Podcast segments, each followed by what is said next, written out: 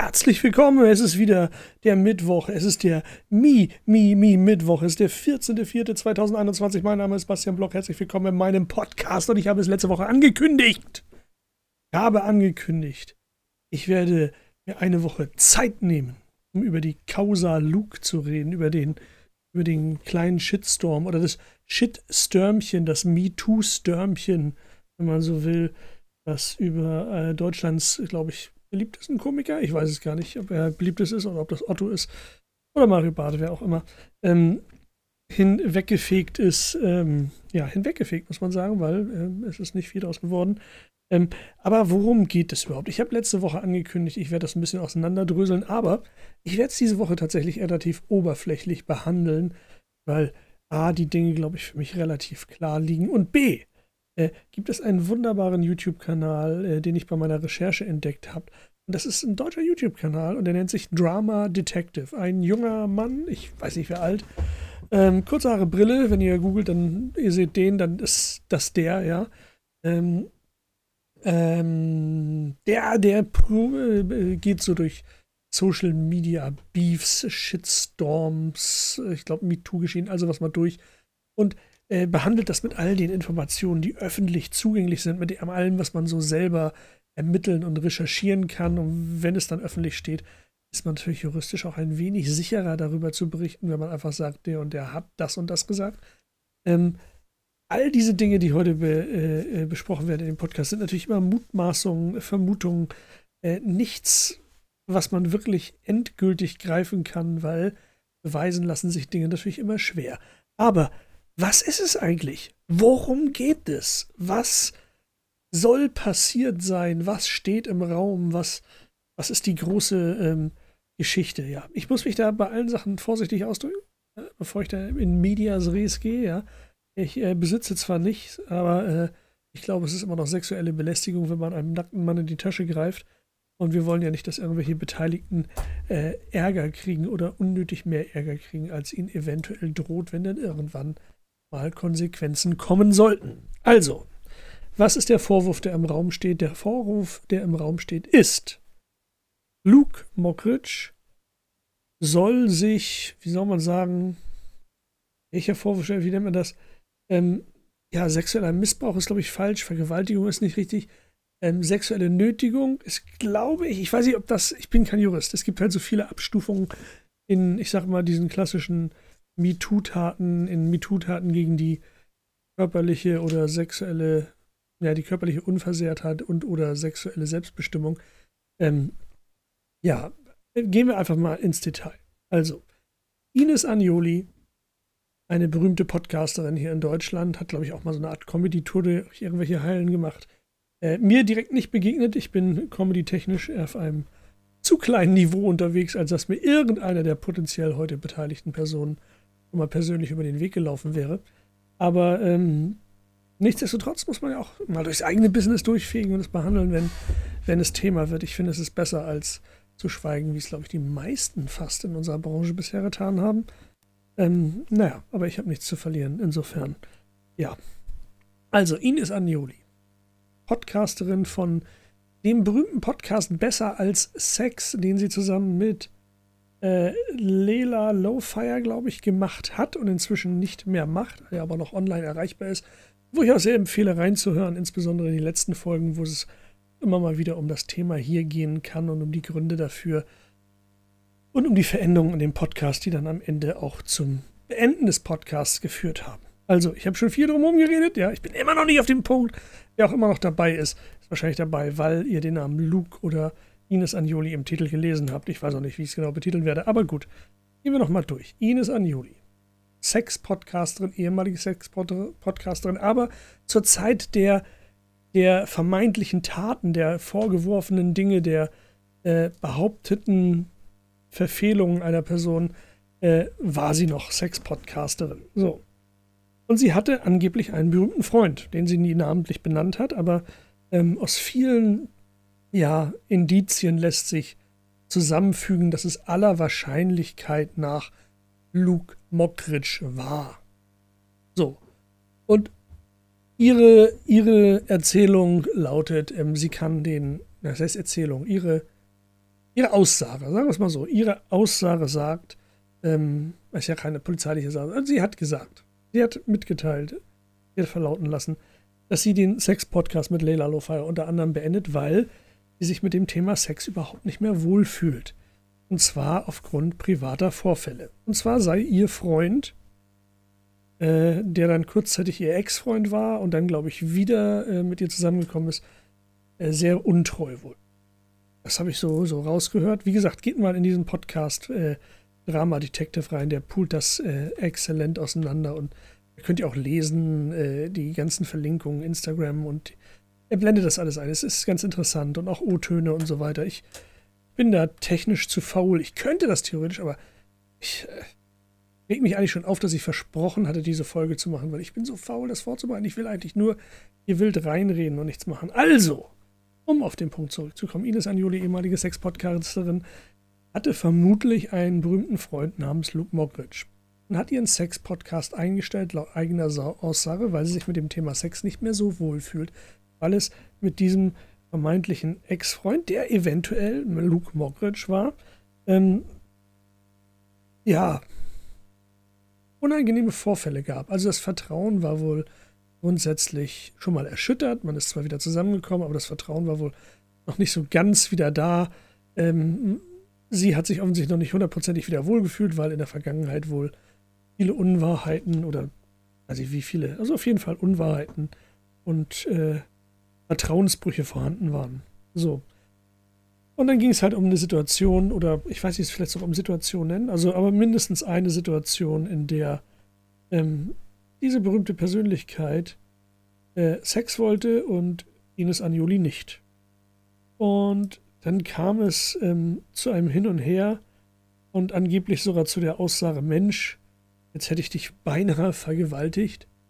Ähm, weiß nicht, ob das wörtlich jetzt so war. Sie wird sich, ich weiß auch nicht, wie wörtlich sie sich erinnern kann. Ist ja auch immer eine, eine Trauma- und Stressfrage in solchen Kontexten. Ähm, jetzt habe ich mal versucht herauszufinden, ob versuchte Vergewaltigung strafbar ist. Und glaubt mir, das ist für einen Nichtjuristen gar nicht so leicht. Was ist versuchte Vergewaltigung? Was muss da erfüllt sein? Ich habe keine Ahnung.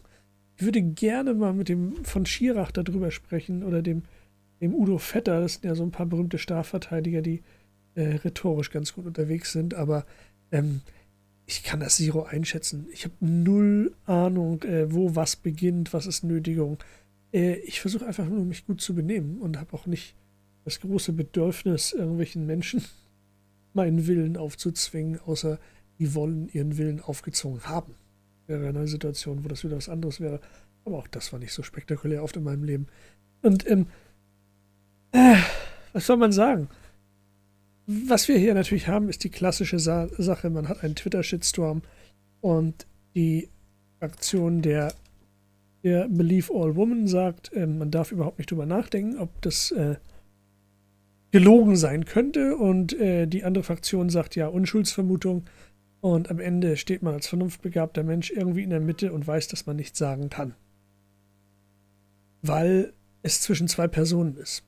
Außer man kann abwägen. Man kann abwägen, welche Person hätte Vorteile von der Situation, welche Person hätte Nachteile von der Situation. Man alle, alle Dinge abwägt miteinander. Habe ich einen Zweifel daran, dass die Geschichte von Ines Anoioli stimmt. Meiner Meinung nach hat sie recht. Meiner Meinung nach äh, ist das unwidersprochen ähm, aufgrund vieler Dinge, die, ich sag mal so, ja zeitnah davon erzählt. Er hat aufgrund dieser Tatsache einen ja, lukrativen Podcast aufgegeben, den man ja gut hätte weitermachen können, ja. Das ist ja eine Cash-Cow. Das gibt man ja nicht so freiwillig auf im Medienbusiness. Ne? Äh, gerade Sex hält immer, ähm, davon Abstand zu nehmen. Ja?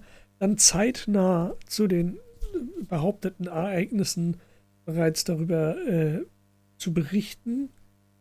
Ähm, gleichzeitig aber nicht anzustreben, scheinbar, ich weiß nicht, ob da vielleicht hinter den Kulissen was so äh, erfolgt ist, aber scheinbar nicht eine rechtliche Klärung anzustreben. Ähm, ich weiß nicht, gibt es ja tausend Gründe für, nicht? Weil was, was, was kann sie gewinnen? was könnte sie gewinnen? Allein mit den Andeutungen hat sie ja schon viel riskiert. Ja, allein die Tatsache, dass ich jetzt glaube, dass Luke Mockridge das Behauptete getan hat, dass es jetzt meine Meinung ist. Ja, dass ich überzeugt davon bin, dass mit allerhöchster Wahrscheinlichkeit die Vorwürfe zutreffen. Dass ich diese Überzeugung gewonnen habe, könnte ja theoretisch, ich weiß nicht, wie das rechtlich ist, könnte ja theoretisch schon ausreichen, sie dann juristisch anzugreifen, weil sie sich vielleicht so weit aus dem Fenster gelehnt hat, dass eine potenzielle Person zumindest durch Erzählungen mit aller Wahrscheinlichkeit nach identifizierbar ist und äh, dann natürlich theoretischen Schaden davon nehmen. Auf der anderen Seite habe ich jetzt gehört, dass diverse Artikel äh, auch schon wieder aus dem Internet verschwunden sein sollen zu dem Thema. Also man weiß natürlich nicht, ob er jetzt irgendwie ein Anwalt den großen äh, Unterlassungsverfügungshammer kreisen lässt oder ob vielleicht auch einfach Leute gesehen haben, Mensch, habe ich jetzt in meiner Berichterstattung überzogen oder Mensch, vielleicht hätte ich das besser abwägen sollen. Vielleicht war ich zu wütend im ersten Moment. Ähm, ich weiß es nicht. Ähm, ich denke immer, es gibt ja im Allgemeinen die Gefahr, wenn man sehr jung, sehr schnell erfolgreich wird und dann vielleicht in eine Situation gerät, in der man unter Umständen, ob nun bewusst oder unbewusst, sich nicht mehr zwingend mit zu vielen Neinsagern und Zweiflern umgibt sondern eher mit Leuten, die einen bestätigen und die durch diese Bestätigung am Ende ja auch Geld verdienen. Wenn man einem gewissen Zirkel angehört, es fällt ja immer was bei ab. Teilweise reicht es ja schon mit einer Person gesehen und assoziiert zu werden, dass man sagt, Mensch, der wird mehr gebucht oder sowas, ja. Ähm, all das kann natürlich unter Umständen zu einer, einer Wolke führen, vor allen Dingen, wenn man das A nicht gewohnt ist, vielleicht über, über, übermäßig viel äh, ja, Aufmerksamkeit zu bekommen. Zum Beispiel, wenn man aus einer Familie mit sehr vielen Kindern kommt, äh, wo die Aufmerksamkeit der Eltern zwangsläufig aufgeteilt wird auf viele Köpfe. Ähm, wenn man viel Aufmerksamkeit nicht gewohnt ist, wenn man nicht gewohnt ist, ein Nein zu hören und sich vielleicht unter Umständen eher mit Ja-Sagern dann umgibt. Ähm, wenn man einen Panzer entwickeln muss, allein schon durch Social Media, ja, weil weil man kann sich ja nicht alles anhören. Selbst wenn du der beste Mensch der Welt bist, du kriegst ja immer einen Shitstorm, immer einen Hate-Kommentar. Und ähm, das, kann, das muss, da muss man sich ja abgrenzen. Aber so eine Abgrenzung kann unter Umständen vielleicht auch so weit gehen, dass man eine Art Hybris entwickelt. Und wenn man sich nicht bemühen muss um Mitmenschen, weil sich Mitmenschen stetig um einen selbst bemühen, dann kann das vermutlich zu einer charakterlichen Deformierung führen. Und ich sage hier bewusst vermutlich, das nicht jeden Menschen treffen, aber die Wahrscheinlichkeit ist nicht gering, dass es zu einer charakterlichen Deformierung führt, in der man vielleicht auch ein Anspruchsdenken entwickelt oder in der man eine gewisse Lebensunfähigkeit entwickelt, mit Widerspruch umzugehen oder mit, mit einem klaren Nein umzugehen oder damit umzugehen, dass man vielleicht jetzt mal nicht bekommt, was man gerade bekommen will. Denn ich glaube, es ist nicht, nicht schwer nachzuvollziehen, dass daraus vielleicht auch eine sehr ein Mensch entstehen kann, der über einen gewissen Zeitraum und man kann immer hoffen, dass es kein langer Zeitraum ist, dass irgendwann eine gewisse Reife eintritt, ja. Aber dass immer einen gewissen Zeitraum man vielleicht beginnt, Menschen zu benutzen, dass man vielleicht auch ähm, Grenzen überschreitet, weil man vielleicht das Gefühl hat, mehr zu dürfen, weil einem ja nicht Grenzen gesetzt werden. Und äh, ich glaube, dass der Luke eventuell, ich weiß es ja nicht, was wirklich passiert ist, aber meiner Meinung nach halte ich es für nicht unwahrscheinlich, dass er vielleicht in diese Falle geraten ist und dass er gar kein Konzept mehr hatte von dem Thema Nein. Und so wie das, wo geschildert wurde mit dem, jetzt hätte ich dich fast vergewaltigt. Ihr müsst es mal reinhören. Ines Anjoli hat das im Originalton gesagt. Der Drama Detective spielt das in seiner, seiner ähm, Podcast-Folge ab, äh, in seiner YouTube-Folge ab.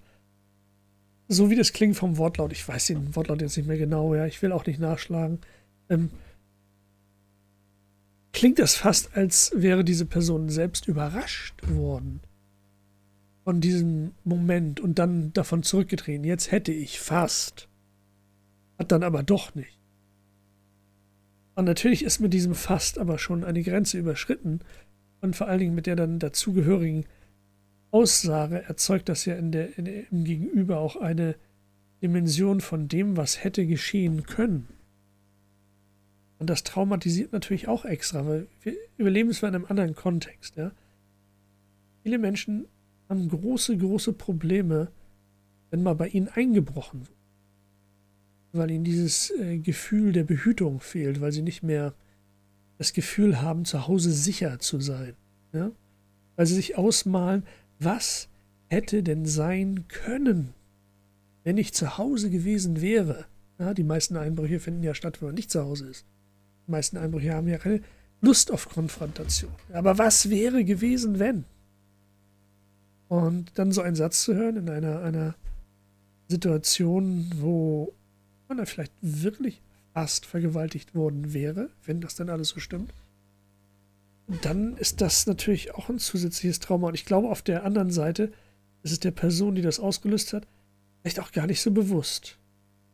Und selbst wenn es ihr dann über einen gewissen Zeitraum bewusst wird, ist der Incentive, die, die, die Belohnung, damit ehrlich zu sein, ja eigentlich eine Bestrafung. Ja, man müsste in so einem Kontext ja auch öffentlich sich bekennen. Man müsste sagen, ja, ich habe Scheiße gemacht. Dann stehen da gigantische finanzielle Konsequenzen im Raum. Ja, es steht ja immer im Raum, dass man einfach alle Jobs verliert. Ja. Das mag in einem gewissen Kontext nicht schlimm sein, wenn man sagt, ich habe genug Geld verdient. Aber ich glaube, all die Leute, die einen umgeben und die an einem mitverdienen, die werden mit Engelszungen reden, dass man das nicht tut. Also ich habe keine Ahnung. Ich habe auch keine Ahnung, wie würde ich jetzt umgekehrt reagieren, wenn mich eine Frau, ich wäre jetzt super fame und mich würde eine Frau beschuldigen für etwas und ich habe es tatsächlich nicht getan. Das ist ja die Gegenseite. Wir kennen es von Jörg Kachelmann. Ja? Jörg Kachelmann wurde, und das ist ja vor Gericht festgestellt, er wurde freigesprochen. Ja? Er wurde von der Vergewaltigung freigesprochen und die, wie er das immer so sagt, Falschbeschuldigerin wurde von einem Gericht wegen Falschbeschuldigung verurteilt. Ich meine damals auch, ich meine mich erinnern zu können, ich bin mir nicht hundertprozentig sicher, aber dass es damals irgendwie sogar auf dem Rechner der Beschuldigerin Dateien gefunden wurden, in der sie die Verletzungen, die vermeintlich während der Tat an ihr begangen wurden, einige Wochen vorher wohl schon mal geprobt hat ich, ich meine, dass das einer der entscheidenden Faktoren war. Und natürlich, dass einfach bestimmte Formen von Verletzungen da erkennt man, ob man sie sich selbst zugefügt hat oder ob sie einem zugefügt wurden. Und ich weiß, dass es für viele ein Streitfall ist, aber ich bin der festen Überzeugung, dass Jörg Kachelmann, selbst wenn man ihm vielleicht irgendwie so, so bürgerliche Immoral vorwerfen kann mit viele Freundinnen gleichzeitig und was damals durch die Presse ging, ist nicht strafbar. Ne, das ist nicht relevant. Wir sind, wir sind keine Gesellschaft, die die moralischen Zeigefinger erhebt. Nein, wir haben ein Strafrecht. Aber da kommen wir auch genau zu dem Punkt. Was, was sollte jetzt aus diesem Fall werden? Ich bin so ratlos. Ja? Auf der einen Seite muss man ja auch definieren, wie schlimm ist die Schuld eines Menschen und welche Konsequenz sollte sie haben. Ja? So, und erstmal steht hier jetzt ja erstmal im Raum, hat der überhaupt Schuld auf sich geladen? Weil wir können es nicht belegen, es war eine Situation zwischen, zwischen zwei Personen. Wir können nur anhand der, der Geschichtsfakten, der, ja, des allgemeinen Verstandes vorgehen und an Indizien ermitteln. Halten wir es für wahrscheinlich, dass die Frau lügt? Oder halten wir es für wahrscheinlich, dass der Mann das getan hat? Und ich halte es für unwahrscheinlich, dass die Frau lügt. Und ich halte es für unwahrscheinlich, dass der Mann das nicht getan hat. Aber ich kann damit natürlich vollständig falsch liegen. Und das ist, das ist die bittere Krux an dieser Geschichte. Ähm, auch wenn ich mir sicher bin, dass es stimmt, dieses Restrisiko bleibt. Es bleibt. Jetzt bewerten wir mal, was passiert sein soll. Ja, also lest euch mal ein bisschen rein da in das Thema, ähm, was, was da passiert sein soll.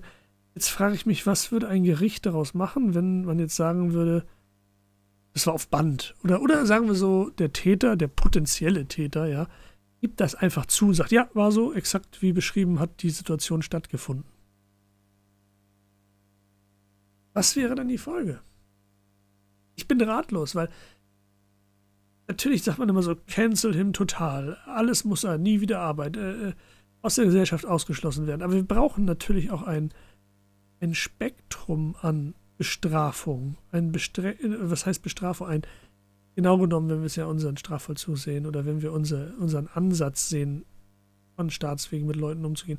Wir brauchen ja einen Ansatz der Resozialisierung, wie die aussehen sollen, sollte. Bin ratlos, was man da machen könnte. Weil ich weiß überhaupt nicht, ob es einen strafrechtlichen Bestand erfüllt. Weiß ich nicht. Weil, weil mir diese, diese Ab Stufung nicht bekannt ist. Was ist eine Nötigung? Was ist eine versuchte Vergewaltigung? Was eine Vergewaltigung ist, das kann ich mir auch ohne eine juristische Definition äh, zu lesen ungefähr vorstellen. Der Versuch, gut, reicht das, dass man nicht eindringt? Und sonst ist alles, ich habe keine Ahnung. Keine Ahnung. Und wo ist die Nötigung und wo hört sie auf? Und ähm, ich, es ist extrem schwer. Es ist extrem schwer. Ich bin so froh, dass ich kein Richter bin. Ich bin auch auf eine gewisse Weise froh, auch wenn ich, wenn ich es gerne getan hätte, ich bin auf eine gewisse Weise froh, dass ich kein Jura studiert habe und nicht gezwungen bin, Formulierungen zu finden, um solche Dinge voneinander abzugrenzen. Weil diese Abgrenzung ist natürlich wichtig. Ja? Wir, wir, haben ja, wir haben ja ein potenzielles Tatspektrum von dem, was sich Menschen antun können. Ja? von ganz klein, ähm, ein, ein kleines Kind klaut einen einzelnen Bonbon aus einem Laden, wo der offen in einer Schale herumliegt, nimmt den und steckt sich in den Mund, bis hin zu ein großer Diktator ordnet Angriffskriege und Völkermord an. Ja, das ist ja das Spektrum der Verbrechen, die wir in dieser Menschheit kennen die höchste Strafe, die es gibt, die, die brutalste, gegen die ich in jedem Fall immer bin, egal wen es betrifft. Die Todesstrafe, das wäre halt die, das Maximum. Dann hätten wir die lebenslängliche Bestrafung, ja, ohne, ohne Chance auf jede Bewährung und Freiheit. Dann hätten wir ein System wie bei uns, eine lebenslängliche Bestrafung, die aber nach einer gewissen Zeit zur Bewährung ausgesetzt werden kann. Und dann haben wir Zeitstrafen, ja, man hätte theoretisch natürlich auch körperliche Strafen, die gibt es in, in arabischen Ländern zum Teil noch oder zumindest in muslimischen Ländern Auspeitschungen, solche Geschichten, ja. Ähm, oder Amputation, Iran, ja. Äh, wir haben einfach nur ein bisschen im Knast sitzen, ja. Wir haben ein, wir haben Zwangsarbeit mit Knast, wir haben, äh, was gibt es noch alles? Was gibt es noch alles auf der Welt? Wir haben, was weiß ich, äh, sozialen Dienst draußen irgendwelche Dinge tun. Wir haben Geldstrafen. Ja? Wir haben auch einfach so, du wirst verurteilt und bist komplett auf Bewährung. Ja? Du hast das auf Bewährung. Ähm, was soll man in so einem Fall machen? Ich weiß überhaupt nicht, ob da strafrechtlich was zu bewerten ist. Ich weiß, dass es menschlich definitiv auf eine Weise zu bewerten ist, wenn man sich damit auseinandersetzt. Und wenn ich jetzt den Maßstab nehme, den Gerichte vielleicht ansetzen würden, dann gibt es hier einen klaren Konflikt. Auf der einen Seite glaube ich, dass der potenzielle Täter, wenn denn überhaupt eine Tat stattgefunden hat, wenn die sich in irgendeiner Weise klassifizieren lässt, vermutlich an einem gewissen Unreifegrad, an, an einer gewissen, ja, Schuldunfähigkeit würde ich nicht sagen, aber ja, einen gewissen Unreifegrad verfügt. Ich weiß aber auch, glaube ich, dass Jugendstrafrecht tatsächlich nur angewendet werden kann, wenn bis zum 25. Lebensjahr, also wenn der Richter auf sehr starke Unreife, glaube ich, erkennt. Ansonsten bis zum 21. glaube ich. Und unter dem 14. glaube ich gar nicht. Das ist, glaube ich, so das, was hier bei uns in Deutschland so ist. Ähm, das Absurde ist ja natürlich, die betreffende Person, ich glaube, Luke Mockridge ist, glaube ich, hat, glaube ich, einen italienischen Pass und einen kanadischen. Ich weiß gar nicht, an welcher Verurteilungshöhe würde er abgeschoben werden, wenn es denn so wäre. Das wäre auch nochmal eine interessante Frage. Vor allem, weil weder Italien noch Kanada Länder sind, in denen irgendwie gefoltert wird oder die Todesstrafe vollstreckt wird. Äh, geschweige denn andere irgendwelche exorbitante Strafen, die, äh, keine Ahnung, irgendwie sich nicht mit unserem System vereinbaren ließen. Ähm, das heißt, es gäbe, glaube ich, keinen Abschiebegrund dann, ja. Ich, aber, aber das ist natürlich viel spekuliert. Ähm, ich weiß nicht. Ich finde, vielleicht haben wir Juristen im Publikum, ja. Ähm, schickt mir was, ihr findet mich hier überall im Internet. Wie würdet ihr das bewerten? Ich finde das. Es gibt halt manchmal Momente, wo man denkt, eine Person braucht dringend Ja, es ist doof, das so schwach, das zu sagen. Eine Ermahnung, ein Du-Du-Du, ein, ein Schuss vor dem Bug, ein, ein bis hier und nicht weiter. Ja. Aber ist dem potenziellen Opfer damit geholfen? Das ist so, ich, ist so schwierig. Ja. Ich habe fast das Gefühl, ähm, wie würde ein Richter entscheiden? Würde er vielleicht besondere Unreife zugrunde legen, sagen, äh, unter Umständen, die Person war es nicht mehr gewohnt, mit Nein umzugehen. Aber das, das darf man natürlich auch nicht. Ja? Auf der anderen Seite, ähm, je mehr eine Person in der Öffentlichkeit steht oder etwas tut, umso mehr kann vielleicht auch das gesellschaftliche Interesse an einem abschreckend hohen Urteil sein. Auch das ist ein Interesse, auf das Richter ja äh, äh, gehen könnten. Ne? Und auf der anderen Seite, aller Wahrscheinlichkeit nach, Zero. Vermute mal, dass ein Staatsanwalt, selbst wenn dass alles unstrittig wäre. Eventuell sogar aufgrund mangelnden öffentlichen Interesses? Weiß nicht. Wahrscheinlich nicht, weil jetzt das öffentliche Interesse ja da ist. Aber, ja. Habt ihr das mal gehabt in eurer Umgebung, dass jemand für etwas beschuldigt wurde? Und ihr euch nicht sicher wart? War die Person das oder nicht? Ich weiß es nicht. Also ich war zweimal zum Beispiel, ich war zweimal im, im Kreis von Tatverdächtigen. Ne? Als ich Soldat war, war ich einmal äh, ein unmittelbar Tatverdächtiger in einer Gruppe von Tatverdächtigen bei einem großen Computerdiebstahl. Damals ein großer Computerdiebstahl. Also, man sieht, was das für Computer damals waren. Ah, dann äh, das iPhone 7, was ich hier noch rumliegen habe, die alle tausendfach in die Tasche stecken. Und bei der anderen Sache ein Waffendiebstahl. Etwas ernster. Und ähm, Beide Male war ich es nicht und beim ersten Mal hat sich, glaube ich, gar kein Täter gefunden. Zumindest habe ich nie was gehört und da ich auch beklaut wurde, ähm, hätte ich, glaube ich, eine Nachricht bekommen. Und beim zweiten Mal hat sich nach vielen, vielen Jahren herausgestellt, dass die Waffe nie gestohlen war, sondern rostend in einem Gebüsch lag, wo andere sie verloren hatten. Ähm, aber nichtsdestotrotz äh, war ich auch schon mal sozusagen der, der, der, einer der potenziell Beschuldigten. Ne? Wie geht man in so einem Fall um? Was macht, was macht man in dem speziellen Fall damit? Luke Mockridge hat sich dazu gar nicht geäußert. Sat 1 hat sich vor ihn gestellt. Ja. Die Frage ist natürlich, sollte man das öffentlich untersuchen? Wenn ja, wie? War selten so ratlos. Weil wir haben hier keine Tat, die so spektakulär ist, dass sie im Raum steht, als alle schreien, um Gottes Willen. Der Mann muss von der Straße, sonst ist keine Frau mehr sicher. Und auf der anderen Seite, wenn es halt so stimmt, dann denkt man, es sollte auch nicht ganz ohne ein, eine Konsequenz sein, weil sich ja sonst auch ein Muster etablieren kann, weil sich sonst etablieren kann, dass jemand denkt, ach, ich bin davon gekommen, mache ich weiter, dann mache ich es nochmal. Oder hat ja schon so oft geklappt das sind halt, es ist halt so schwierig, nicht? Und da nie reingucken zu können, nicht zu wissen, ist da ein Verhaltensmuster, ja? oder hat das überhaupt stattgefunden? Ja? Und wenn, wenn es zum Beispiel nicht stattgefunden hat, was war die Motivation der Frau, das dann trotzdem zu behaupten? Es gibt ja auch einfach mal Möglichkeiten, wo Leute glauben, dass was stattgefunden hat.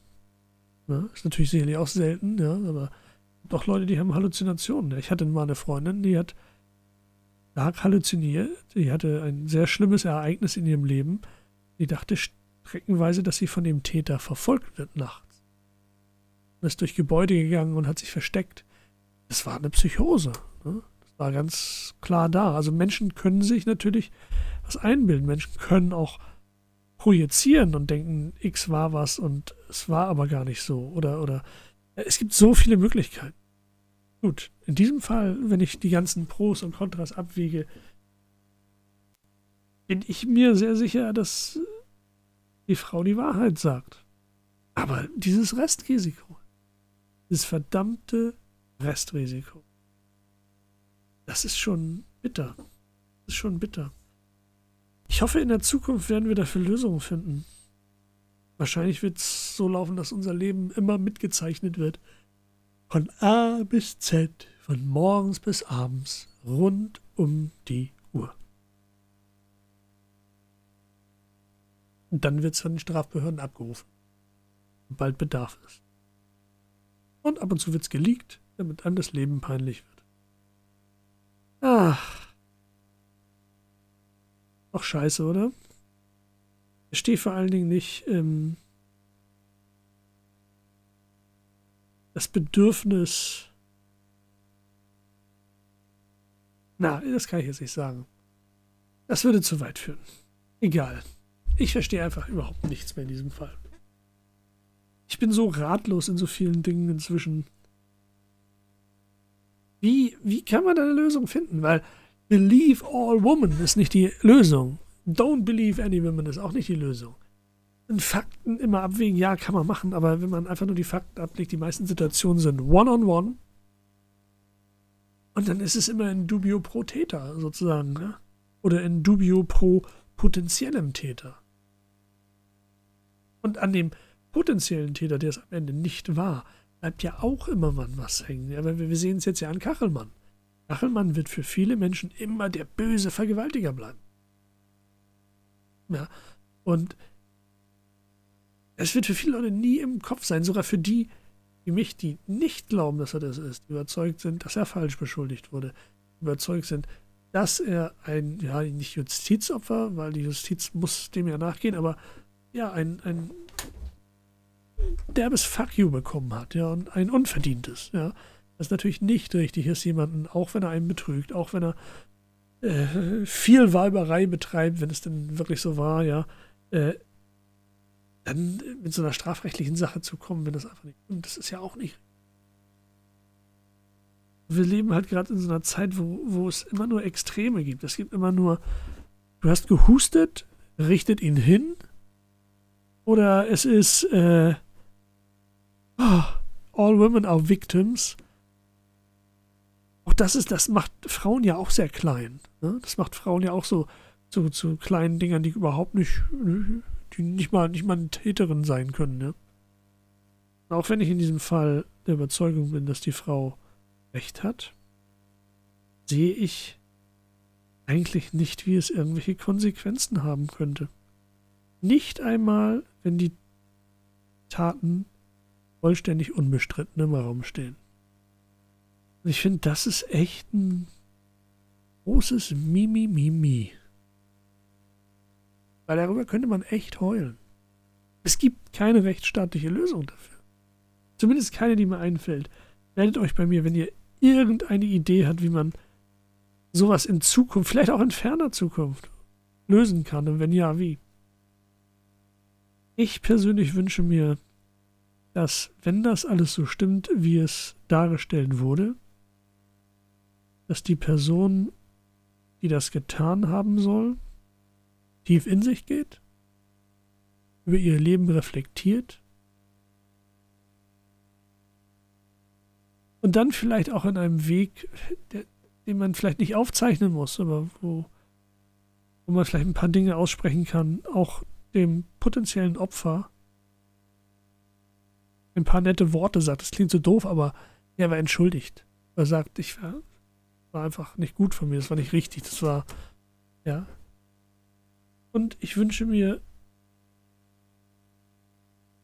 dass das potenzielle Opfer, dass die Ines Agnoli, wenn es dann alles so war, wie sie gesagt hat, dass sie möglichst schnell einen Weg findet für einen inneren Frieden, für die Befähigung, wieder richtig leben zu können, auch ihre Sexualität wieder leben zu können. Ja? Das ist ja auch ein wichtiger Teil. Ja? Wieder sein, die Frau sein zu können, die sie vorher sein wollte. Und dass im Idealfall am Ende beide natürlich in einem gewissen Zeitraum als bessere Menschen aus dem Ganzen hervorgehen. Aber mehr, ich weiß nicht. Ist so. Ich will gar nicht wissen, wie viele dieser. Was heißt, ich will gar nicht wissen, ich würde schon gern wissen, ne? Um mal ein Bild zu haben, ja? wenn wir einfach mal so einen Zauberstab schwingen könnten, zu sagen, wie hoch sind die Zahlen denn wirklich? Weil es gibt ja viele Zahlen, die vermutet werden. So und so viele Frauen beschuldigen falsch. Nein, so und so viele. Und nein, keine beschuldigt falsch. Und nein, alle lügen. Und es wäre so schön, einen Knopf zu haben, wo man draufdrückt und man weiß die absoluten Zahlen. Man kennt alle Parameter. Man kann vielleicht auf dieser Basis auch was tun. Weil was, was kann man tun? Was kann man tun? Ich glaube, ich habe fast das Glück, dass ich alleinerziehend von einer Mutter großgezogen wurde, weil ich dadurch vielleicht mehr Respekt vor Frauen gelernt habe. Ich, ich weiß es nicht, ich habe bestimmt auch schon schlimme Dinge in meinem Leben getan. Zumindest mit Worten. Ich bin kein Tattäter, ja. Ich habe bestimmt auch schon Menschen zutiefst verletzt. Das gehört zum Leben dazu. Verletzen und verletzt werden. Ja. Und dann im Idealfall daraus lernen. Und irgendwann mit 120 bist du vielleicht perfekt. Aber ähm, das Einzige, was ich sagen kann, ich hoffe, dass beide Menschen die an dieser eventuellen Situation beteiligt waren, daraus wachsen bessere Menschen für uns alle werden.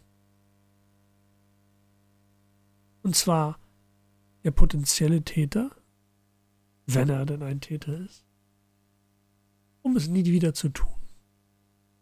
Um vielleicht auch Abbitte zu leisten und das potenzielle Opfer, wenn es denn eins war, ein besserer Mensch zu werden im Sinne von Heilung, im Sinne von wieder Vertrauen fassen können in andere Mitmenschen und befreit sein können.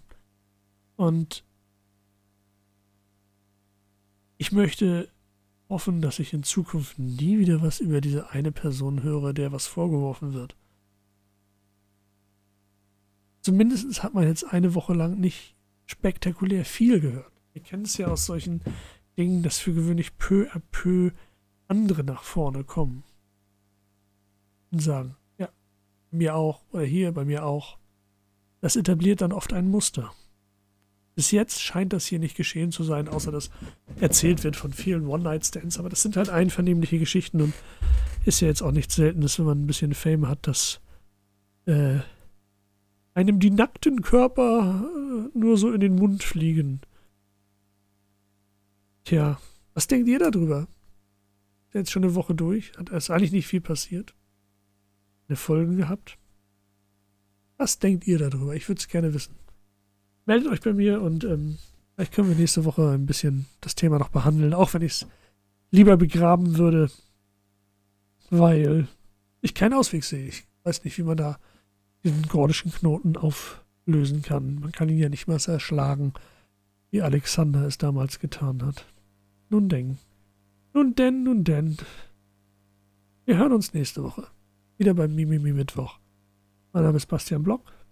stand Comedian in Quarantänepause. Und ich hoffe, wir alle haben eine gute, friedliche Zukunft. Tschüss.